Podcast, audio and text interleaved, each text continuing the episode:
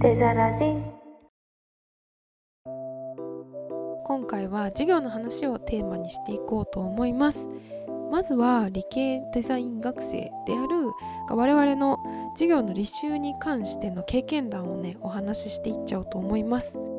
早速ですけど渋谷くんははい、授業の単位数と科目数が多めなインテリアの科目を積極的に履修していましたよね。はい、どうですかね？どんな授業を選んどいてよかったって感じでしたかね？よかったか。まあ、えっ、と、1年生の授業の話で言うと、基本的にあんまり自由度はないんですね。必修がほとんどというか、総単位数を、あの、卒業に必要な単位っていうのがあるので、それを考えると、結構まあ、あまあ、取らなきゃいけないなっていうのが多いので、確かに。そんなになんか選んだっていう感じはしないんですけどそうですね僕ももともと空間系を考えていたのでで1年生の段階で多分履修計画みたいなの立てると思うんですけどこう、えー多分2年生3年生くらいになってくるともう少しこう専門的な空間的な授業とかも増えてくるんでそれを取るっていうことを事前に考えていたのでそういう実験とかは取んなくても総単位数足りそうだなっていうので計画してました。ああ私も実験取らなかったですねただ私はなんかインテリアとか空間系あんまり興味なかったので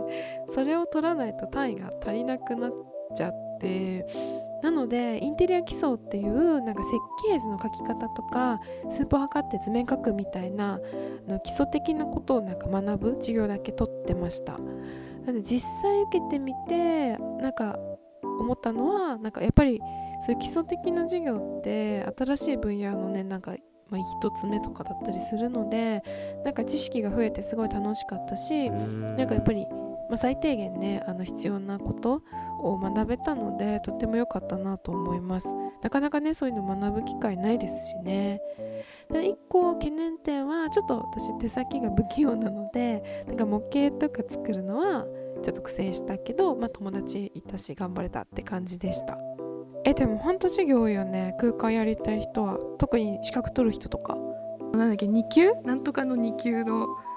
建築士のあそうそうそうそう。そうの受験資格を取るために必要な科目っていうのがまああるわけですね。はい、そうだよね。そうそれでそれが言いたかった。ありがとうございます。まあそうね。あとはあれかなあのテーマ科目とかは結構面白かったかね